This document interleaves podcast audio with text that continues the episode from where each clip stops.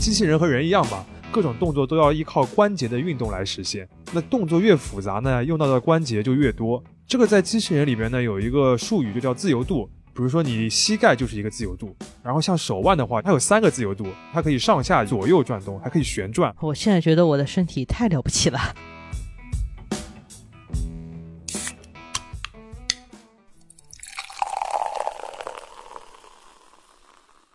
这里是商业就是这样。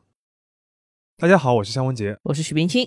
大家都知道啊，这两年汽车行业最大的一个趋势就是电动车越来越多了，而且所有的大公司都公布了那个燃油车的 deadline 嘛，就感觉再过二三十年你就买不到一个燃油的新车了。嗯，但是我看了一下，就是电动车的市场份额还很小，全球的话还不到百分之五，还处于一个早期抢占市场的阶段。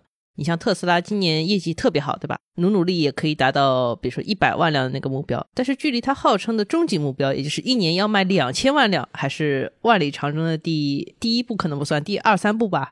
两三步差不多。嗯，这个时候啊，如果照常理来说，像电动车的公司，它应该是全情投入，尽量在这个电动车的行业里面多占一块蛋糕。但其实他们有一点不务正业，像今年的话，有好几家电动车的公司开始做机器人了。大家最熟悉的就是九月份的时候，特斯拉宣布明年要亮相一个人形的机器人 Tesla Bot。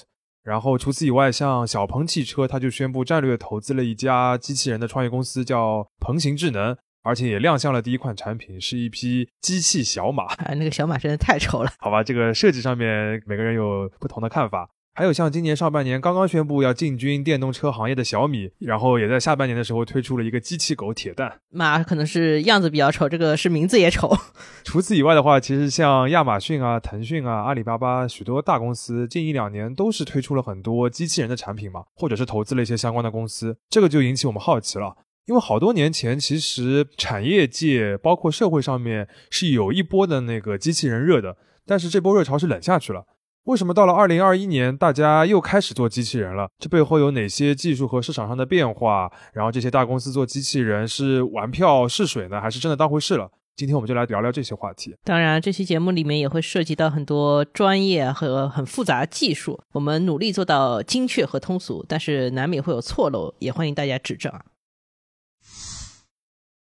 首先，在聊具体的公司之前啊，我觉得有必要做一个概念上的限定吧，就是我们今天讲的机器人到底是指什么机器人？同意啊，就因为机器人这个中文词，包括那个 robot 这个英文的单词，其实现在都比较泛用，甚至说是有点滥用了。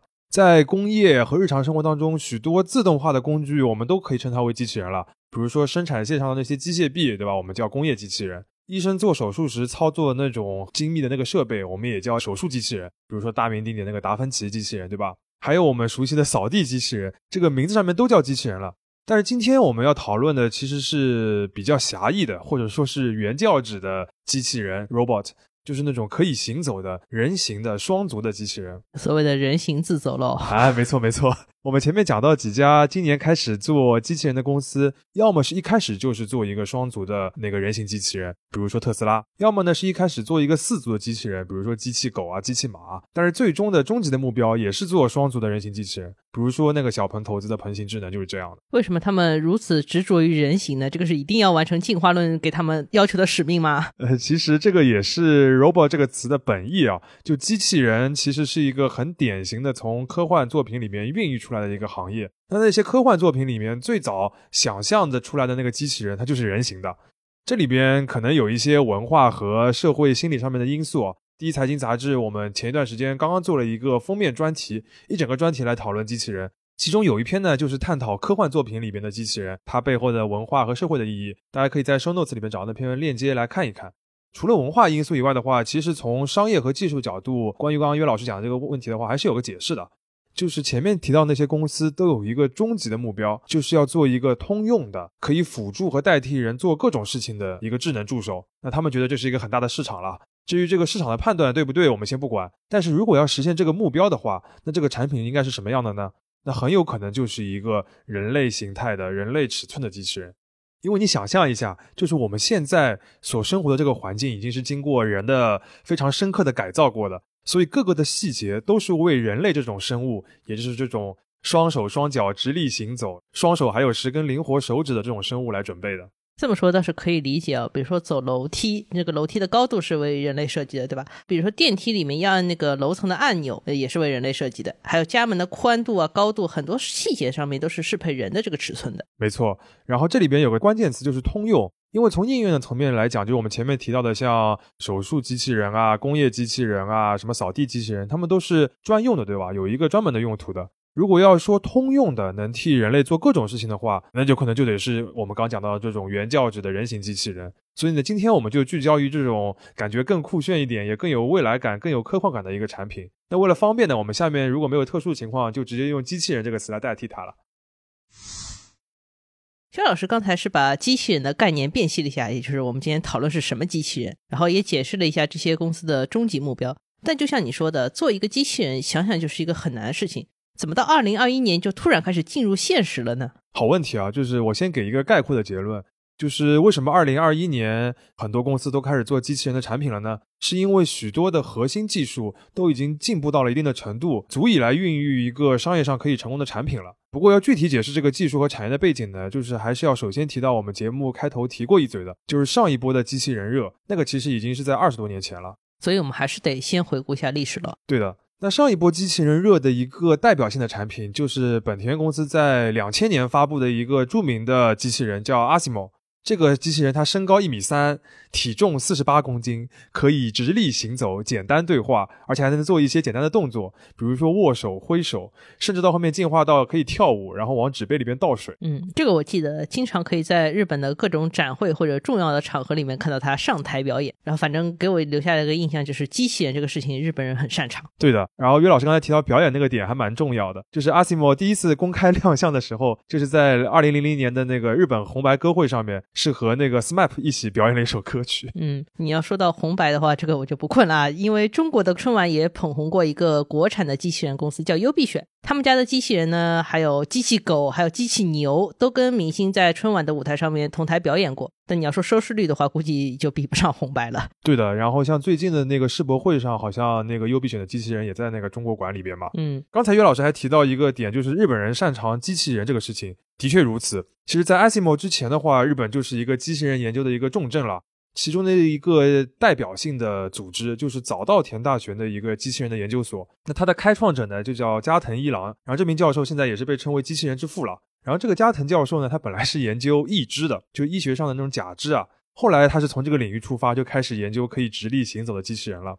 到了一九七三年的时候，就做出了一个可以行走的机器人，它叫 Wabot，就是早稻田的这个读音 Waseda 和这个 robot 的这个结合。然后后来几代这个 Wabot 的水平不断提高，也就奠定了早稻田和日本在机器人这个领域的一个地位了。然后呢，到了一九八零年代的时候呢，本田汽车也加入这个机器人的行列，他也要想造机器人了。嗯，那他为什么想造机器人呢？他一个汽车公司，对吧？他当时的想法真的比较单纯，就是想要憋一个大招，证明自己这家公司的技术实力。因为那个负责阿西莫这个项目的这个负责人叫广濑真人，他在加入本田的时候呢，这个领导就给他派了一个 KPI。这 KPI 呢就一句话，就是你要么做个阿童木出来啊，这个已经进入中二的环节了吗？真的有点中二。不过其实放到当时日本的这个社会还有经济的背景里边，其实也可以理解啊。至少在汽车行业里边，日本的这些公司都是全球顶级了嘛，他们就想要进一步体现自己这个技术引领者的地位嘛，所以想要做机器人。那到了二零零零年的时候呢，真的被他们做出来这个 Asimo 了。当时可以算的是横空出世了，因为它能力是大幅超越过去，比如像早稻田啊，还有那些研究机构做出来那个机器人。而且不仅仅是本田啊，像丰田啊、索尼这些大公司都在研究机器人。那到了二零零五年的时候，这几家公司的机器人呢，是一同参加了当时爱知世博会的开幕式，又是拉小提琴，又是跳舞，就让人一下子觉得机器人离我们生活非常近了。这个可以算是那一波机器人热潮的一个高峰了。嗯，那高峰之后基本上就要到低谷了喽。对的呀，就是这波机器人的热潮最后是没有转化成商业上的成功。这几家大公司的那些机器人项目啊，逐渐都是边缘化了，甚至被放弃了。这个当中最主要的一个原因呢，就是他们始终没有找到这些机器人的一个民用市场。本田原来是设想了很多场景的，比如说这个阿西莫可以端茶倒水啊，可以照顾老人啊，可以替代人在一些危险的区域工作啊等等的。但他研发了七代阿西莫，最后都没有实现这些应用的场景。最终这个机器人最常见的一个用武之地还是在舞台上面表演。而且不仅仅是日本啊，在美国那边代表性的公司波士顿动力，它的机器人、机器狗已经可以非常灵活的做各种动作了。每次看到他们那个视频都是大受震撼。对，我反正看到过这种机器狗被猛踢了一脚，像没有事情一样的就继续往前走，很厉害的。对的，但是在商业上面呢，波士顿动力是不是也不是很成功，对吧？是一个非常不成功，一直被卖来卖去啊。对他，反正被几个大公司不停的甩卖，到现在还没有找到一个赚钱的一个途径。那这个就其实回到我们最开始那个问题了：为什么之前二十年做不到的事情，在二零二一年一波新的公司又开始做了？你前面提到那个技术进步到底是哪些？那第一个呢，最重要的肯定就是人工智能技术的一个发展，尤其是深度神经网络和强化学习的一个发展。那大家肯定很熟悉那个下围棋的 AlphaGo 了，其实它后来已经进化到 AlphaZero，就是两个不会下棋的 AI，你都不需要输入棋谱的，就让他们互相下，从零开始就学会下棋了。那这个技术用到机器人上面呢，其实就是一个发展路径上的一个重大的切换啊。这个怎么说？因为机器人身上的系统非常多、非常复杂，但一定要大概的分的话，可以分成两部分，一个是运动控制，一个是智能识别。什么意思呢？你大致可以理解为，就是第一个是来解决身体上怎么动的，嗯，第二个是来解决你的脑子和五官是怎么来反应和思考的。那说的再具体点呢，就是比如说机器人，它要学会行走，要拿各种东西做各种动作，就要通过这两个系统来完成。嗯，那过去的本田、阿西莫呢，包括像波士顿动力，他们的技术基础呢都是控制论。这个是一个专门的一个学科了，它也非常的高深复杂。如果一定要非常通俗的来解释的话，就是工程师帮他设定好了各种情况，那机器人碰到什么情况该怎么做都设定好了。比如说像波士顿动力的那个机器人 Atlas，它就是能够在复杂的环境里面跑酷了。跑酷这个是不是跟《空壳机动队》里面那个 Tachikoma 是一个设定啊？对的，有点像。但是要做到这个事情呢，其实是波士顿动力的工程师画好了一个地图，那地图上的每个障碍，机器人该怎么走，该怎么反应，都是设定好的。这个其实就感觉上是他能做的事情始终是有天花板的。如果没有工程师给你画这个地图，他就不会走了。对的，那其实离这个所谓的通用型的多功能的机器人就有一个比较大的距离嘛。但是有了人工智能之后呢，机器人就可以自己去学习应对各种情况。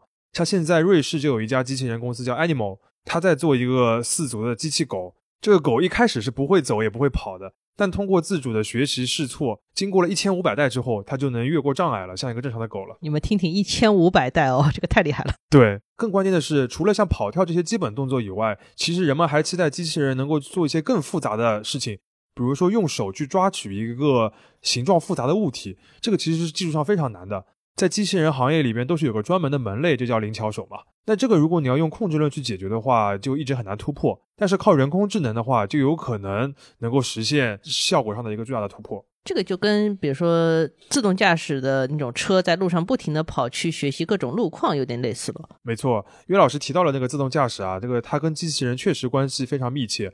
我们待会儿还会再提到。那除了能让机器人更快的学习更多的运动方法以外，人工智能还有一些显而易见的好处，比如说语音交互、视觉识别，这些都是我们已经挺熟悉的日常生活中经常见到的一些技术。那他们的这个大幅度的进步，其实也使得机器人变得更实用了。比如说，你现在喊一个机器人说去帮我拿一个苹果，理论上机器人已经可以完成这个指令了，因为它能通过语音识别听懂你的话，然后呢，也能通过视觉识别知道什么是苹果，然后它在哪什么什么地方，也能通过人工智能的训练让自己走过去去抓取它了。嗯，理解了。所以说这些技术是在二十年前都。不成熟的技术了，对，不成熟这个词非常准确，因为像神经网络啊这些技术，上个世纪就有很多前沿研究了，但是要运用到现在的话，其实比如说还要匹配上许多强大的算力啊，以及许多具体的应用的研究的进步，才能使得它能够真正的运用到机器人上面来。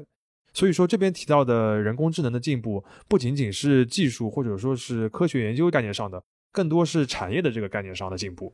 还有一点要特别强调的，就是在目前阶段，其实人工智能和控制论还不是一个前者彻底取代后者的一个关系。许多公司，据我们了解，还是两种技术相结合的做法。因为控制论前面已经积累了很多成熟的、有价值的一些积累和能耗了嘛，完全可以继续使用，而不是说一味的就丢给人工智能，让你在这个黑箱里边摸爬滚打，自己去学习。等于说，控制论是一个幼儿园，人工智能就是帮他一起上小学了。啊，这个有可能是点这个意思。嗯。刚才肖老师讲了一个重要的技术基础，也就是人工智能的进步。我可以理解它是作为新一波机器人创业的一个重要的前提。那么除了这个以外，还有什么东西吗？还有呢，就是有许多重要的工业产品的进步。我们举两个例子啊，一个是电池，一个是电机。电池的话，这个和电动车也类似，就是此前那个锂电池的能量密度不够大嘛，所以说机器人也有一个续航里程的问题，可能你没走几步就要停下来了。所以你看，早期的阿西莫他都背了个大书包那个样子，那个里面其实就是一大堆电池，甚至有的机器人它还会采用接电线的方式。你在说 EVA 吗？离了电缆只能活五分钟的东西。没错没错，而且现实中的机器人又不会暴走，对吧？所以说它这个工作的时长真的是很受限的，没法用在实际的生活当中。那随着这几年电动车行业的一个发展呢，那锂电池的能量密度是不断提高的，而且单位的成本也不断下降，那电池呢逐渐就不再是一个短板了。嗯，电池我可以理解，那电机的话也是这么一个就是进步的逻辑嘛？对的，那这里呢要稍微解释一下机器人的这个制造的一个概念。机器人和人一样嘛，各种动作都要依靠关节的运动来实现。那动作越复杂呢，用到的关节就越多。这个在机器人里边呢有一个术语就叫自由度，比如说你膝盖就是一个自由度。然后像手腕的话，岳老师你觉得有几个自由度？我觉得应该挺多的吧。对，因为它有三个自由度，因为它可以上下转动，又可以左右转动，还可以旋转。我现在觉得我的身体太了不起了。没错，而且理论上呢，一个自由度在机器人上面就要对应一个电机，一个人手上面可能就有十几个自由度，如果都换算成电机的话，那得有多少个？那就是十几个电机喽。对，那过去电机的问题呢，就是它尺寸不够小，然后呢性能也达不到要求。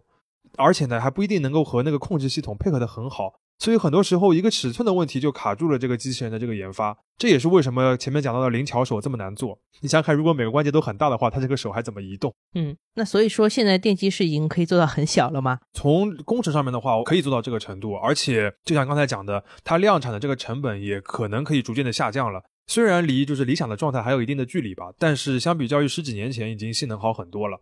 刚才这段听下来，感觉说所谓的短板理论在这个机器人里边还是非常重要的。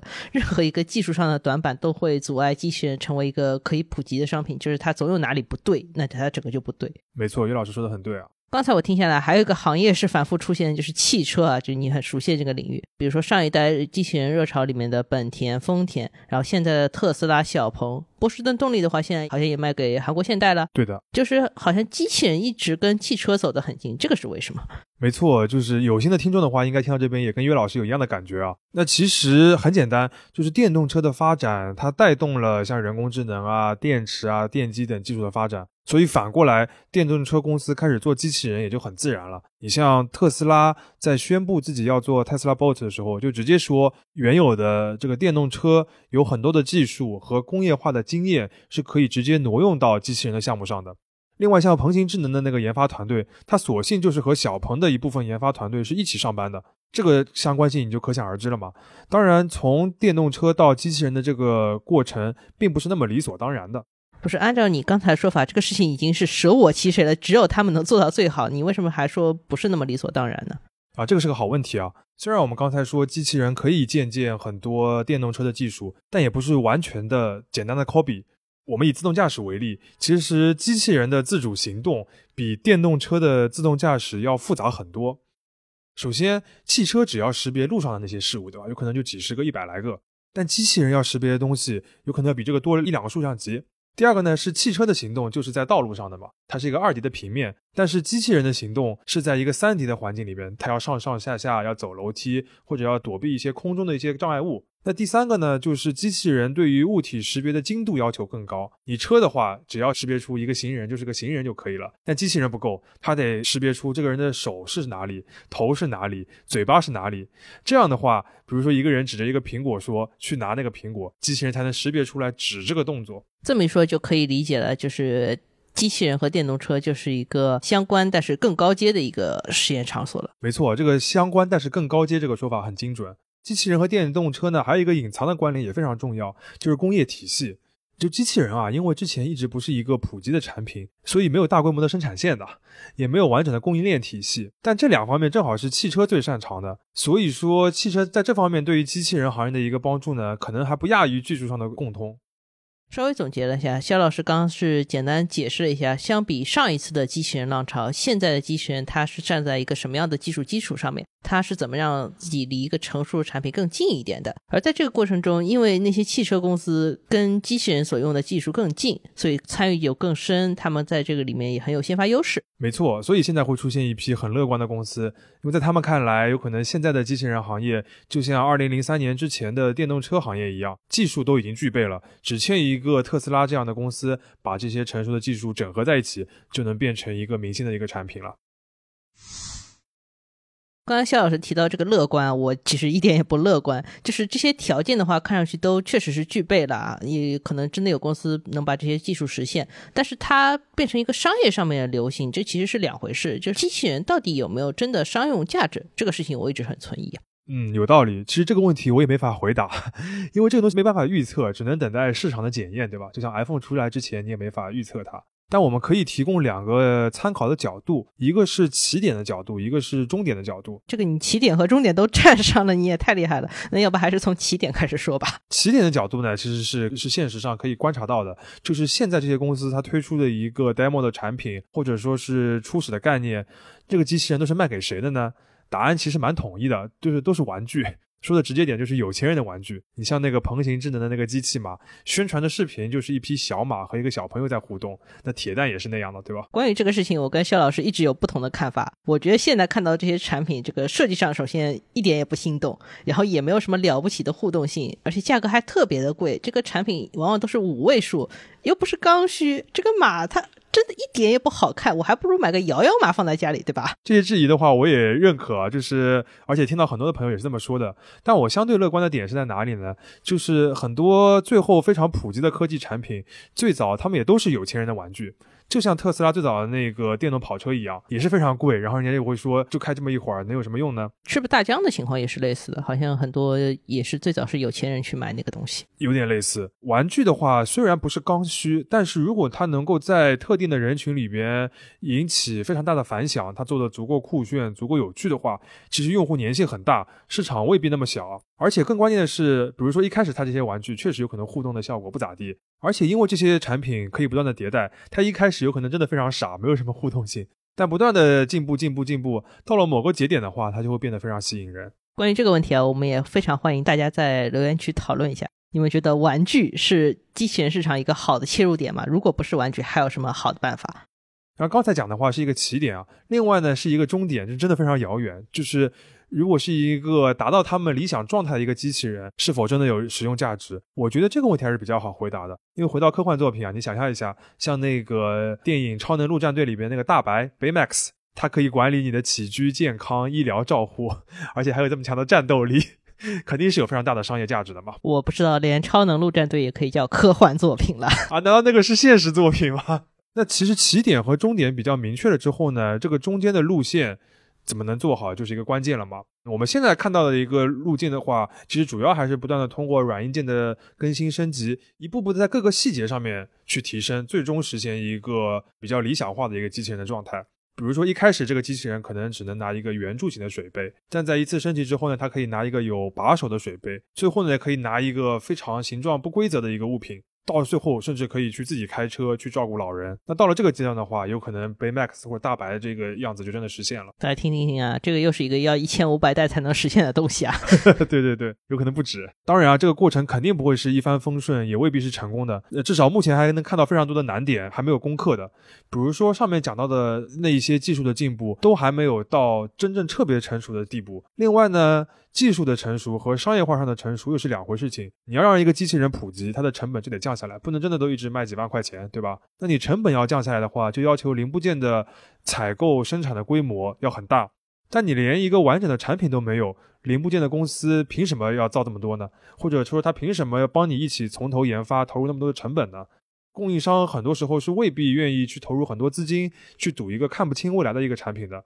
他们更愿意明确的知道 iPhone 热销了之后才去做 iPhone 的供应商。这个其实是很多全新产品都面临的一个困境，就是敢于尝螃蟹的人都是少数。你如果没有起步的话，这个事情就一直转不起来。没错，据我们了解的话，其实现在很多的创业公司的一个大困难就是如何去建立这个供应链，或者说服别人去加入他那个供应链。最后呢，我还想提一个更长期的、听上去也更虚的一个问题，或者说是一个困境，就是人类如何来迎接一个机器人普及的世界。因为机器人可以帮人类做很多事情，那这个表达的另一面就是机器人也会取代很多人。嗯，这个就是工业发展，或者说我们前两年经常听到的一个经典的话题，所谓的机器取代人以后人怎么办的问题，对吧？没错，而且在机器人身上，这个问题就更复杂了。它不单单是一个就业的问题，因为当机器人真的进化到我们前面讲到那种理想的状态的话，它其实就跟人类没什么差别了嘛，甚至比人类更强大。那这个时候会怎么样呢？其实很多的作品都已经在讨论这个话题了。比如说我最近玩那个游戏《底特律》里面的类人的机器人，它的外表已经和人类无异了。而且那个年代里边买一个机器人放在家里边，已经是成为一个社会上的标配了。但一旦机器人发展到这个地步的话，就会引发非常深刻、非常多的一些社会和伦理的问题了。就比如说，如何定义人，或者说机器人是不是只能是仆人了？感觉这我们已经进入哲学问题了。没错，不过其实如果回过头来看的话，许多里程碑式的工业产品，最后都是会对人类的影响不仅限于商业领域的，他们会深刻的改变人类社会的运转方式，甚至价值观念。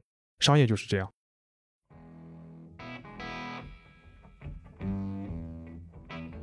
感谢收听这一期的《商业就是这样》。你可以在苹果播客、小宇宙、喜马拉雅、网易云音乐、QQ 音乐、荔枝等平台收听我们的节目。微信公众号“第一财经 eMagazine” 也会推送每期节目的内容。如果喜欢我们，欢迎你在苹果播客给我们五星好评，并期待你在各个平台与我们交流。尤其欢迎分享你感兴趣的话题。下期见。